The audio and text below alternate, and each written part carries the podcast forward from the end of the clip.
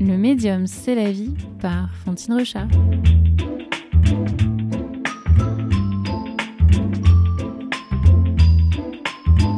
Je n'imaginais pas une seconde devenir euh, écrivain. Donc c'était une, une, totale surprise pour moi dans ma vie d'être devenu écrivain, mais à la réflexion, je me rends compte que en même temps, c'était tout à fait normal. Jean-Philippe Toussaint est écrivain. Publié dès son premier roman La salle de bain aux éditions de minuit par Jérôme Lindon, il est l'auteur de 23 romans et vient de publier L'échiquier, une autobiographie pas comme les autres.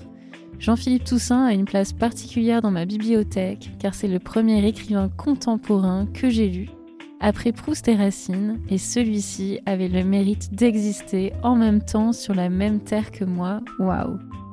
Entendre ses pas dans l'escalier à 10h56 précise, il est en avance, et voici déjà les deux toc-toc à la porte. J'ouvre, c'est Jean-Philippe Toussaint devant moi. Grand, le regard doux et bienveillant, je l'invite à entrer. Nous sommes dans mon petit pied-à-terre parisien où je travaille durant mes séjours. Je lui propose un café et je ris. Cette situation est inédite et un brin improbable. Se retrouver face à un écrivain qu'on lit depuis l'âge de 12 ans.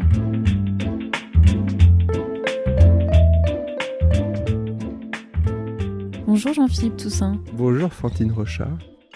Si je devais partager qu'une case sur l'échiquier de ma mémoire, une qui vous concernerait, j'aurais 12 ans à nouveau, âge où j'ai commencé à vous lire avec votre salle de bain que je lisais d'ailleurs dans mon bain. Ensuite, j'ai poursuivi ma relation de lectrice avec vous, et il y eut dans ma bibliothèque d'autres livres des éditions de minuit avec votre nom inscrit dessus en bleu marine. Et puis je suis devenue adulte, j'ai voulu écrire, et c'est alors l'urgence et la patience qui resta mon livre de chevet pendant des semaines. Et aujourd'hui, Jean-Philippe Toussaint, je vous ai devant moi, en chair et en os, avec un café fumant et décroissant. C'est beaucoup de joie pour la jeune fille que j'étais, et c'est un honneur pour la femme que je suis aujourd'hui. Bienvenue dans le médium, c'est la vie. Merci.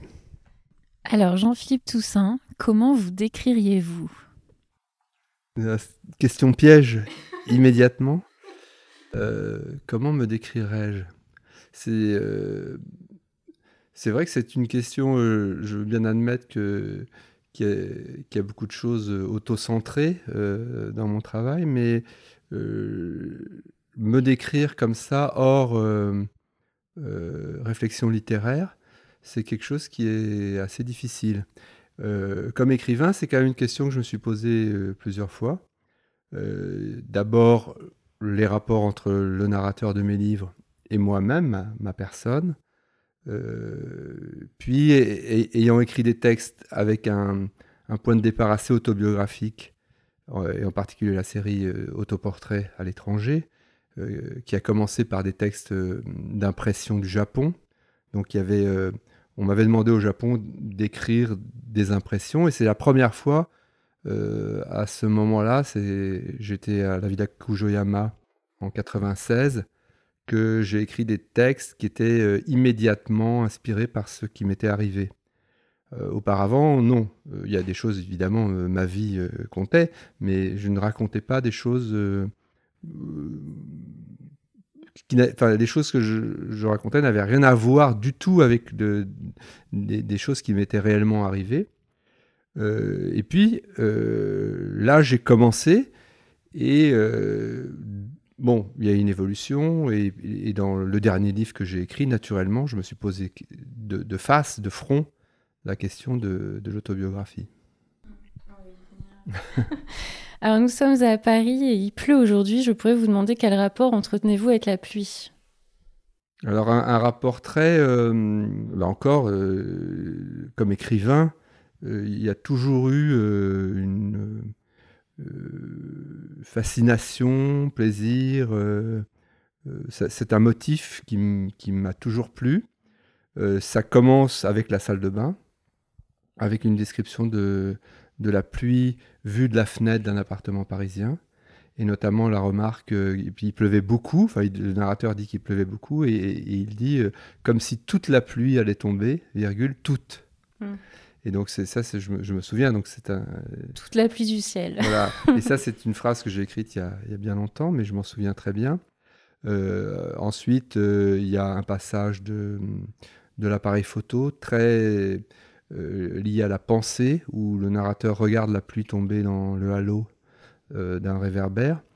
Et, il compare ça euh, au flux de la pensée. Donc c'est vraiment, c'est un motif qui, qui, me suit. Et puis évidemment, dans le cycle de Marie, il y a de très nombreuses scènes de pluie. La plus spectaculaire étant sans doute le moment où le, le narrateur quitte son appartement en pleine nuit, après un coup de téléphone euh, que Marie lui a adressé, euh, l'appelant un peu au secours, et il quitte son appartement du côté de la Bourse à Paris, et il va euh, jusqu'à la rue de Lavrière en courant, sous une pluie absolument diluvienne, au point que lorsqu'il arrive rue de Lavrière, ou un endroit où il s'est passé en plus euh, euh, un accident, quelque chose tout est bouleversé, il est tellement trempé qu'il que, va se changer.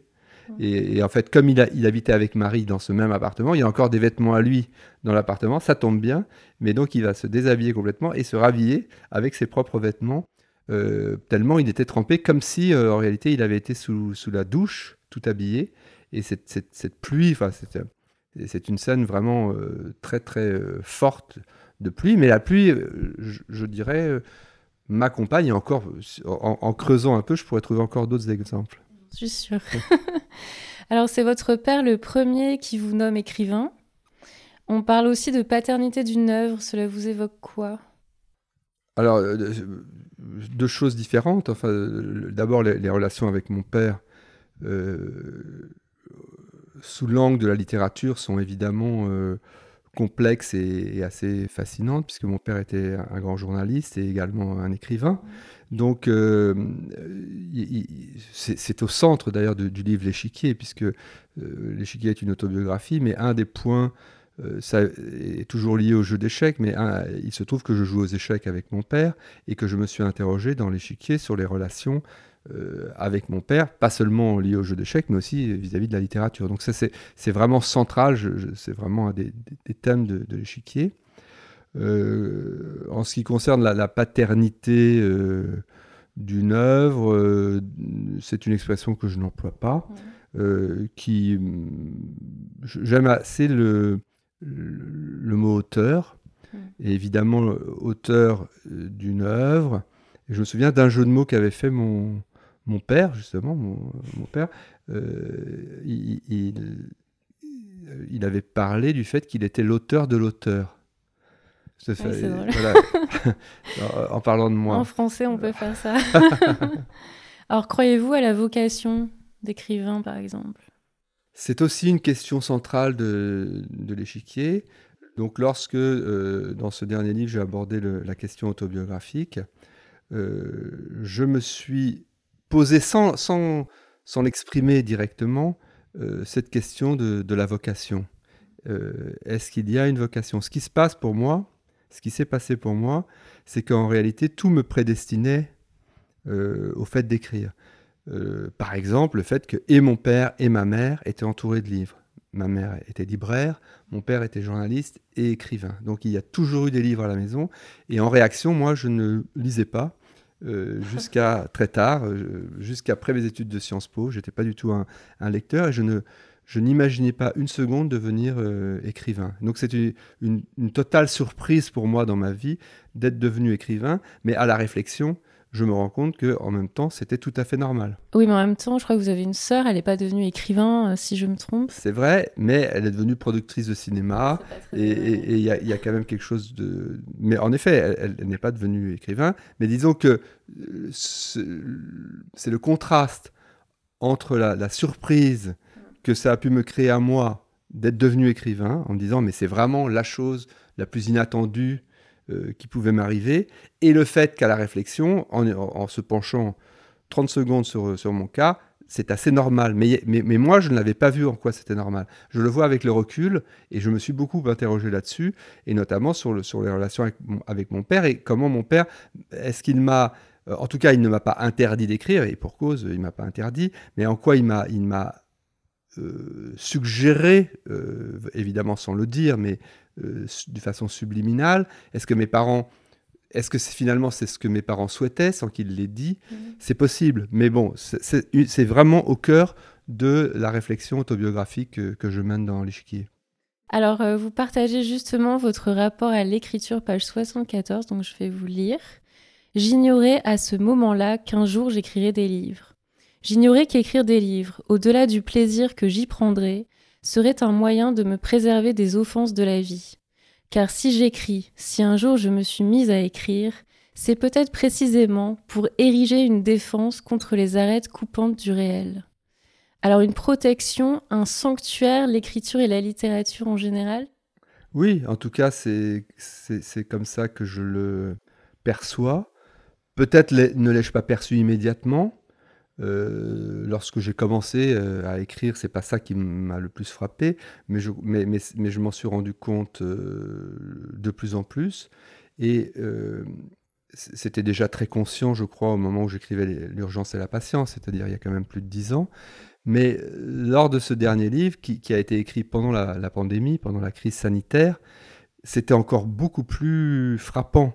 Parce que, en réalité, ce qui se passe, c'est que je crois que le, j'ai toujours perçu le monde extérieur comme menaçant ou, je dirais euh, sournoisement hostile.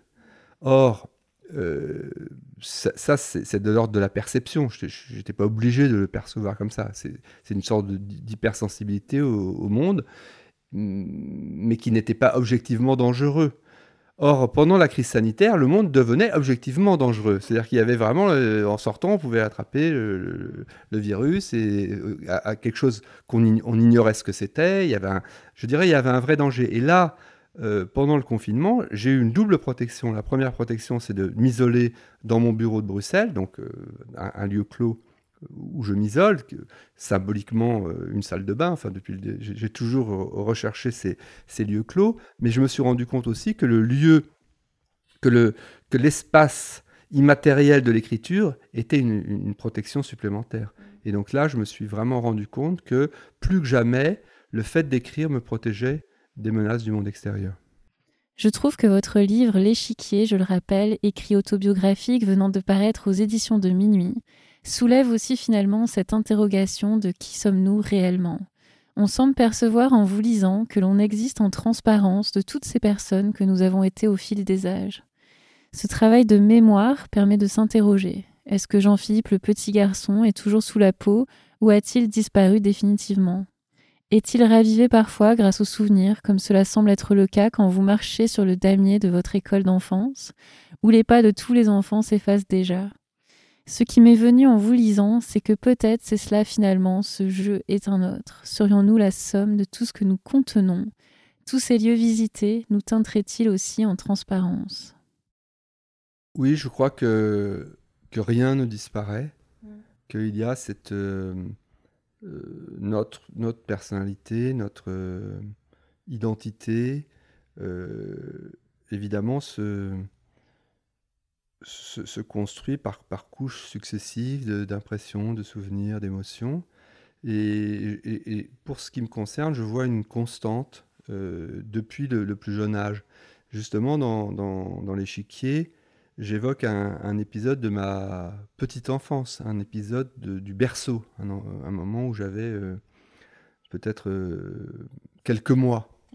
Et, et c'était un, un, souvenir en fait que je n'avais pas vraiment moi-même, mais que ma mère m'a très souvent rapporté, euh, puisque un, jour, euh, le nourrisson que j'étais, enfin le, bébé, euh, alors que d'habitude j'étais plutôt de bonne composition, rigolo, rieur et tout, je suis resté immobile à regarder le plafond pendant une journée. Et comme si je faisais la gueule un peu. Ça inquiétait tout le monde. Pour un, bébé, de trois mois euh, c'était curieux. Alors ma mère m'a pris, m'a fait des risettes, il se passait rien. bon, euh, euh, d'autres personnes sont venues, il se passait rien. Bon, elle s'est dit, il est malade. Euh, donc elle a appelé le médecin, le pédiatre est venu. Rien, j'avais rien de spécial. Et après ça, donc elle, ça l'a vraiment marqué et elle m'a raconté cette histoire plusieurs fois. Et puis elle m'a dit, en fait, je pense que tu découvrais ta vie intérieure. Et bon, c'est une anecdote qui, m'a frappé, je la relate, euh, et, donc je, m'interroge, je poursuis la réflexion de ma mère euh, autour de ça, mais ça veut dire que je, pense euh, que c'était déjà moi. et donc c'était...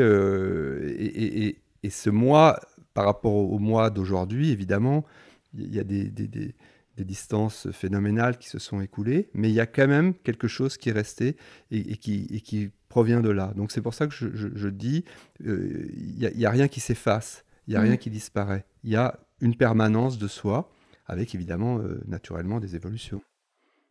Alors quand on vous connaît un peu, on sait que vous vous inspirez toujours, ou détrompez-moi, de choses autobiographiques que vous remaniez pour en faire de la littérature. La fiction, c'est alors la réalité maniable? Pour vous, Jean-Philippe Toussaint, la fiction dépasse-t-elle la réalité? Serait-elle plus forte? Quel rapport entretenez-vous avec elle? Alors là, c'est-à-dire que là, euh, le dernier livre ne répond pas spécialement à, cette question-là, puisque contrairement à, notamment au cycle de Marie, les, grands, les quatre livres du cycle de Marie, euh, répondent mieux à cette question-là, euh, où, où je, je je me sers en fait de choses très personnelles, très intimes, mais pas privées. Mm. Donc je ne raconte pas ma, euh, c'est pas ma vie privée. Rien dans le cycle de Marie euh, ou presque n'est de ma vie privée, mais tout est de choses extrêmement ressenties, personnelles et intimes.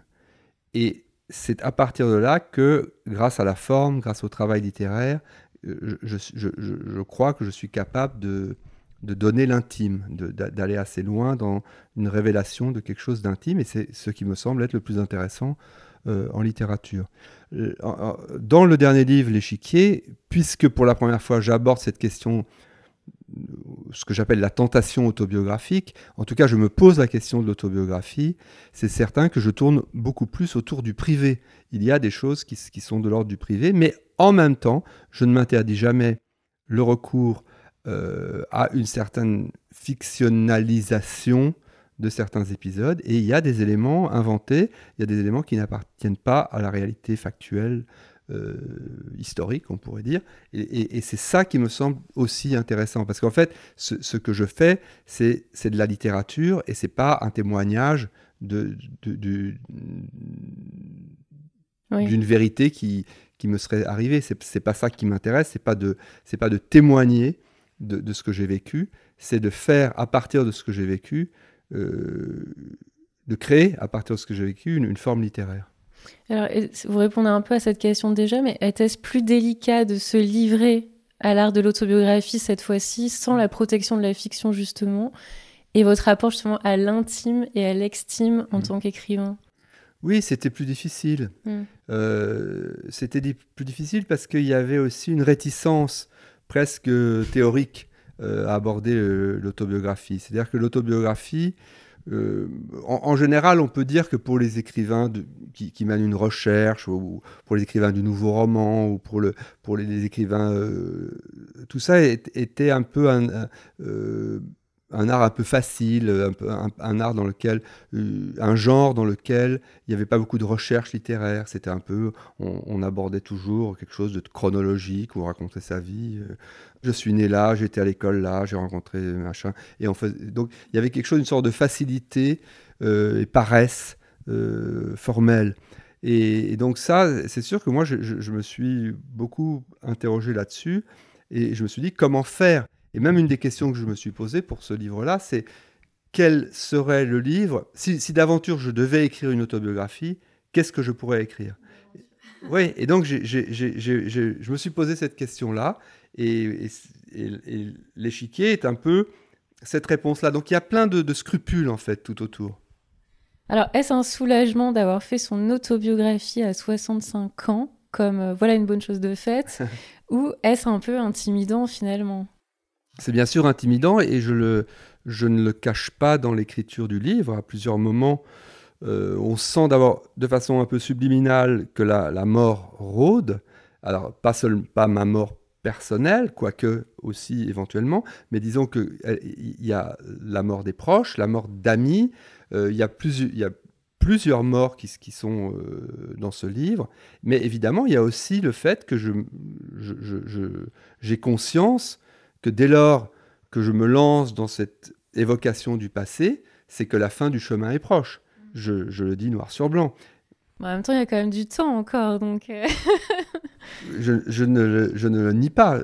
mais c'est vrai que c'est tôt, peut-être aussi, non Mais il y a il y a aussi cette, chose particulière, c'est que j'ai jamais décidé d'écrire une autobiographie. C'est que les circonstances extérieures et la crise sanitaire, euh, la, pandémie de Covid, euh, ont fait que c'est devenu l'heure pour moi. Or, c'était n'était pas un choix, c'est les circonstances qui m'ont imposé cela. Et, et, ce livre, que sans doute je portais euh, en moi, je pense qu'il serait venu normalement plus tard, ou jamais, mais normalement plus tard. Et que c'est les circonstances qui ont fait que je l'ai écrit maintenant. Et maintenant, je suis quand même à une sorte de nouveau de croiser des chemins, parce que euh, ça a été un défi que j'ai relevé et qui, m'a semblé intéressant. Donc je pourrais éventuellement poursuivre sur cette voie ou poursuivre une autre voie qui est également tracée, qui est euh, un, cycle européen ou bruxellois que j'avais commencé avec la clé USB et les émotions que je pourrais poursuivre. Donc là, il y, a, un, choix assez large devant moi et, je dirais euh, que je n'ai pas encore décidé quel embranchement j'allais suivre. Ça, c'était d'ailleurs l'objet d'une autre question que je vous poserai. Mais alors, euh, vous... Donc, vous évoquez votre rapport à la mort, page 109, je le cite. Les échecs, c'est bien sûr par l'intermédiaire du mat, Al-Shamat, le roi est mort, la mise à mort symbolique du roi adverse, du père, de l'adversaire. Mais c'est aussi l'expérience concrète de sa propre mort et la peur qu'elle peut susciter déjà bien en amont de l'issue fatale. Lorsque nous sommes en manque de temps et que dans l'agitation et l'inquiétude, le regard errant sur l'échiquier et jetant un coup d'œil anxieux sur la pendule, on se rend compte que le temps qui nous est imparti se réduit comme peau de chagrin et que le drapeau de notre pendule ne va pas tarder à tomber. Quel est votre rapport à la mort, Jean-Philippe Toussaint? Ben, Le jeu d'échecs a, un rapport symbolique très fort avec la mort. Euh, évidemment, comme je l'ai dit, euh, avec le, roi est mort, il, s'agit de tuer euh, l'adversaire, mais aussi, et ça c'est moins su, que la plupart des gens qui jouent sérieusement aux échecs jouent avec une pendule, et que donc le temps de la partie est limité. Et là, il y a vraiment une correspondance assez nette entre le temps de la partie et le temps de la vie humaine. La vie humaine est limitée, il n'y a pas un drapeau, mais, mais on pourrait imaginer un drapeau symbolique, et, on voit qu'à un moment, euh, le temps qui reste euh, se rétrécit. Vous croyez-vous à euh, une destinée, enfin l'heure déjà écrite de la mort, par exemple? Bah, Non, mais en même temps, je, je, je comment dirais-je, j'ai une intuition Hmm. assez forte de, de, quand je vais mourir, à quel âge je vais mourir. Euh, et donc, je peux, faire, je peux faire. Ben, mon, mon, grand-père, mon grand-père maternel, que j'évoque d'ailleurs un peu dans, dans l'échiquier, est mort à 87 ans. Hmm. Et j'ai comme l'intuition que je vais mourir à 87 ans. Donc, ayant cette intuition-là, je peux faire le décompte. Alors, ce que je voulais vous demander tout à l'heure, vous l'avez un peu évoqué, c'est y a-t-il encore des livres que vous souhaitez écrire? Les connaissez-vous déjà ou s'imposent-ils à vous mystérieusement? Alors là, c'est une chance pour moi, c'est qu'il y a encore beaucoup de, projets euh, qui ne sont évidemment pas connus de moi, enfin, euh, mais esquissés, ébauchés, euh, en pointillés. Et il y a évidemment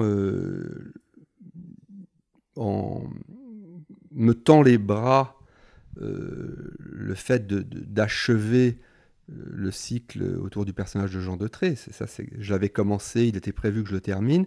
C'est une option euh, tout à fait logique de, faire un, troisième volet et de clore ce cycle-là. Ça, c'est quelque chose qui est, évident. Il y a une sorte de porte ouverte que je pourrais refermer. Mais il y a aussi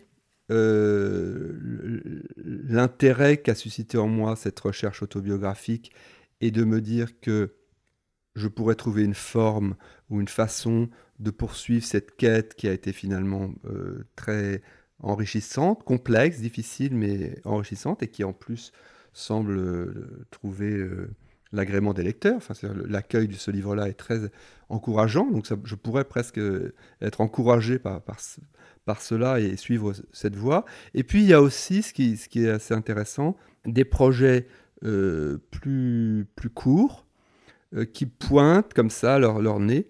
Et alors je dis des projets plus courts, j'ai publié récemment deux livres courts, La disparition du paysage et euh, l'instant précis où Monet entre dans l'atelier. Et ça, c'est un format que j'aime énormément. C'est des, livres très courts, très denses, très intenses, qui m'ont occupé beaucoup de temps, mais qui, qui, qui sont euh, aussi moins euh, immenses à mettre sur pied et, et qui pourraient aussi venir dans les interstices et dans le temps qui me reste. Êtes-vous surprise que vous écrivez parfois ou du résultat final d'une œuvre? Oui, L'échiquier est un livre qui m'a surpris. Euh, c'est certain. Et, je dois dire que euh, j'ai souvent pensé à mon premier roman, La salle de bain, mon premier roman publié, parce que euh, c'est un livre, je, trouve que dans les circonstances de l'écriture, il y a quelque chose d'assez proche. Et, même aussi, je dirais, dans les circonstances de la réception du livre. Donc les conditions dans lesquelles je l'ai écrit, le fait que je ne savais pas exactement où j'allais et que j'ai trouvé en cours de route, euh, la réception du livre, enfin certaines difficultés et puis une réception très, très positive. Enfin tout ça me fait, me fait penser plusieurs fois. J'ai plusieurs fois pensé à, euh, à la salle de bain. Tenez-vous un journal euh, personnel, par exemple, pas forcément d'écrivain? Non, je ne tiens pas le journal. donc, la, la, genèse de l'échiquier, c'est que au tout début de la pandémie, en mars 2020, je me suis mis à écrire tous les matins un peu à la manière d'un journal. Et donc, euh, c'est vrai que j'ai beaucoup pensé au journal de Kafka, j'ai beaucoup réfléchi au, genre. Euh, au, tout début de ce livre, euh, c'était pas du tout. je me dirigeais pas vers une autobiographie, je me dirigeais vers un projet de, plutôt de journal. Et ce, projet de journal, en fait, il en reste des traces en dessous mais il s'est complètement transformé. Mais le point de départ, c'était quand même plutôt un journal. Au, tout début, beaucoup de, des textes qu'on trouve dans, l'échiquier étaient datés. Donc il y avait, euh, en fait, de mars à, juillet, euh, il y avait une sorte de tête de chapitre avec 17 euh, mai, 12 avril, enfin des choses comme ça. Qu'évidemment, tout ça a disparu une fois que j'ai retravaillé le livre, j'ai trouvé une autre structure. Mais ça, ça, a été, en fait, en gros, la seule fois où j'ai vraiment écrit un journal. Comment qualifieriez-vous votre sensibilité? Quelle est la place des émotions dans votre vie? Tout à l'heure, vous évoquiez une hypersensibilité. Oui, je crois qu'il y a ça. Euh, de façon plaisante, euh, dans mon film La Sévillane, le personnage, le narrateur, euh, qui se trouve dans une voiture avec sa, sa fiancée, alors qui, s'appelle Pascal Polugaïevski, et le père de sa fiancée. le père est joué par Jean-Yann, l'acteur Jean-Yann, et euh, Pascal est, joué par euh, Mireille Perrier. Et euh, Jean-Claude Adelin, qui joue le, rôle du, narrateur, explique à Jean-Yann, qui est en train de conduire une voiture décapotable sur le périph', il dit Je suis très sensible. Il lui dit, mm. Et comme il y a énormément de bruit, la voiture décapotable, Jean-Yann surtout, qu'est-ce qu'il dit? Enfin bon, ils n'entendent pas, qu'est-ce qu'il dit? Et donc lui, le narrateur, hurle Je suis très sensible! Et à ce moment-là, Jean-Yann il hausse les épaules, genre, mais qu'est-ce qu'il faut pas, qu'est-ce qu'il faut pas entendre? Donc voilà, euh, qu'est-ce qu'il faut pas entendre? Je, peux dire je suis très sensible, mais en même temps, je me rends compte du, du, ridicule potentiel d'un tel aveu. Considérez-vous qu'une œuvre réussie doit émouvoir nécessairement ou pas du tout? euh, Sans doute, sans doute. Euh, c'est très curieux. Je, c'est une vieille, vieille réflexion que je me faisais il y a très longtemps. Je me méfiais un peu de l'émotion, mmh. comme comme c'était surtout quand on, parlait au cinéma, la seule chose qui compte, c'est l'émotion. Bon, ça me semblait un cliché de dire ça, mm. mais en réalité, oui, il y, a un fond de vérité, mais c'est mais euh, c'est quelque chose qu'on théorise difficilement et puis qu'on euh, qui, peut survenir, mais il n'y a pas de recette en fait pour pour atteindre cette émotion. Et donc voilà, c'est vrai que donc c'est quelque chose euh, que je ne théorise pas tellement, auquel je ne pense pas, mais évidemment, c'est bien quand elle surgit, et sans doute c'est plus fort euh, à la lecture, je, m'en rends compte. Pour vous, une œuvre, c'est une proposition simplement que vous faites au monde, et puis elle est reçue ou pas Oui, c'est une proposition, mais qui engage beaucoup de soi-même, puisque ça engage à la fois une vision du monde et aussi un euh, est-ce qu'on peut dire une définition de soi? Je ne sais pas, mais en tout cas quelque chose de soi-même. Euh, alors c'est une proposition, mais qui, a un lien très très fort avec, avec la personnalité de, l'auteur. Et c'est vrai que là-dessus, euh, c'est les œuvres qui m'intéressent le plus, c'est celles où il y a une subjectivité très très grande. Ce qui semble, ce qui est souvent une sorte de reproche un peu cliché en disant ah oui il parle, il parle de lui ou il parle que de lui ou etc.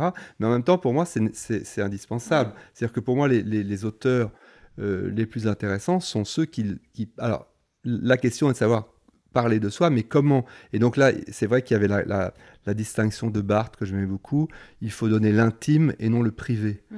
Et donc c'est vrai que simplement déballer sa vie privée, ça n'a aucun intérêt, et c'est même assez, ça peut être assez écœurant ou désagréable à lire ou, des choses comme ça. Mais, mais donner l'intime, protégé par une forme littéraire, c'est, pour moi, c'est évidemment indispensable. Parce que l'intime, c'est l'universel aussi, finalement. Ça touche à l'universel. Exactement, exactement. Mm. Et puis, l'intime, c'est un risque aussi, c'est une prise de risque. Qui, et puis qui en effet euh, peut créer plus facilement un, échange hmm. avec le lecteur. Parce que le lecteur peut aussi, à ce moment-là, euh, engager sa propre intimité. Hmm. Ce, ce qu'il ne ferait ou beaucoup moins avec un, produit déjà tout mâché ou une histoire racontée euh, qui n'engage pas l'intimité du lecteur. Et donc pour moi, c'est très important que le lecteur engage aussi, enfin que, l'auteur donne quelque chose de son intimité, de lui-même, de sa subjectivité, et que le, que le lecteur, en le recevant, engage lui-même aussi une partie de, son intimité. Et c'est cette rencontre-là qui fait la, réussite d'un livre. Mmh.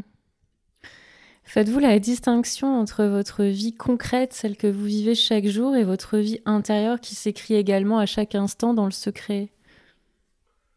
Sans doute, euh, je, je, ne, je ne compartimente pas. Je, euh, c'est vrai. C'est-à-dire que quand j'écris, je suis toujours très isolé. Et donc, euh, finalement, le, le moi qui écrit n'a pas beaucoup de, de relations avec le autrui ou le, monde extérieur, puisque j'écris la plupart du temps isolé dans des lieux clos où je vois personne. Donc l'écrivain que je suis n'a pas beaucoup de, relations sociales en fait. Et puis bon, euh, après, euh, oui, je, euh, je, il y a des moments où je n'écris pas, et là, euh, je, sais quand même que, que, tout ce que je vis peut servir euh, plus tard quand j'écrirai, je le sais. C'est de la matière. Euh. Je le sais, oui. Alors l'échiquier traite de la mémoire, on l'a compris. Qu'est-ce que cela change selon vous à notre expérience humaine d'avoir cette faculté de se remémorer, de se souvenir? Et du coup, il y a une image qui m'est venue en vous lisant avec cet échiquier. C'est que notre mémoire serait un peu comme le cavalier qui avance en L. On perd quelques détails de la substance qui nous échappe pour avancer vers d'autres bribes qui persistent. Oui, enfin, en tout cas, la, mémoire et la, réflexion sur la mémoire, à partir d'une expérience réelle de vie qui, est la mienne, donc dans ce cas précis, je l'avais jamais euh, exploré en fait.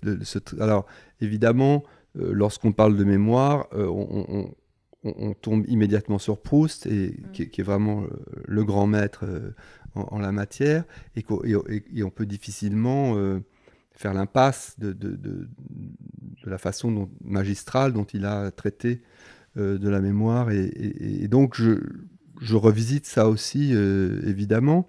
Euh, Modiano aussi est un, un, très grand écrivain euh, de la mémoire, arrive à, suggérer euh, des choses du passé. Et donc c'est vrai que c'est la première fois. Je pense que là, c'est là qu'il y a les, livres du cycle de Marie n'abordent pas du tout la question de la mémoire. Ils sont totalement inscrits dans un présent qui est le présent de la narration, dans, dans l'histoire d'amour du narrateur et de Marie, mais Marie n'a pas de passé, euh, le narrateur n'a pas de passé.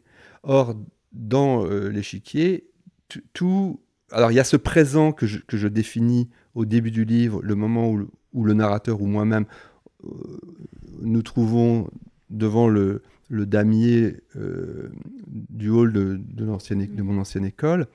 Et, donc, je dis, c'est le présent de ce livre-là. Mm. Et le présent, donc, d'être debout face à un échiquier, face à ces 64 cases, et, que chacune de ces cases est susceptible de faire revenir quelque chose du passé. Donc ça, c'est la, c'est la construction du livre. Et donc là, oui, c'est vrai que c'est, c'est activer quelque chose et, faire remonter à la surface des éléments du passé. Et ça m'a semblé extrêmement intéressant et quelque chose de tout à fait nouveau par rapport à ce que j'avais écrit jusqu'à présent. Alors je vous propose pour euh, clore euh, cette discussion de vous dire euh, un mot en vrac mmh. et vous me dites ce que ça vous évoque ou ce qui vous vient naturellement. Mmh. Alors Madeleine. Alors Madeleine a un, très joli double sens, c'est que c'est à la fois le, mmh. le nom commun, emblématique de l'œuvre de Proust, et le passage sur la Madeleine, je l'ai relu de très nombreuses fois, il est exceptionnel avec notamment le, verbe désancrer qu'emploie Proust et que j'ai euh, emprunté à, Proust. Et, euh, je ne sais pas s'il parle de désancrer ou d'un désancrage, mais enfin, j'ai repris ce mot qui, à un moment, il y a quelque chose qui se désancre à l'intérieur de soi ou mentalement. C'est une très très belle expression. Et puis Madeleine, c'est le prénom de ma femme, donc le nom propre. Donc voilà, Madeleine est, grande richesse. Roman? Ah, roman. Alors, roman, bah, euh, alors là, ce qui me vient à, l'esprit, c'est comment l'échiquier n'a pas été appelé roman.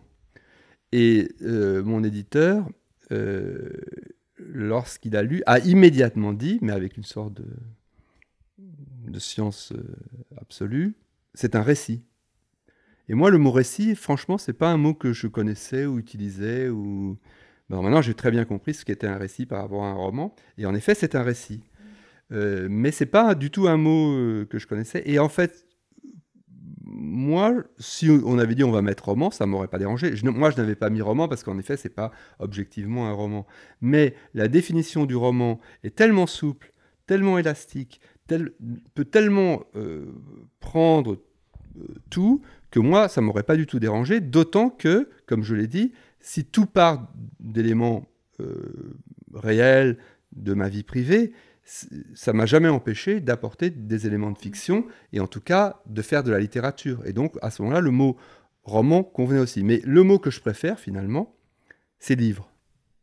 De loin, c'est livre.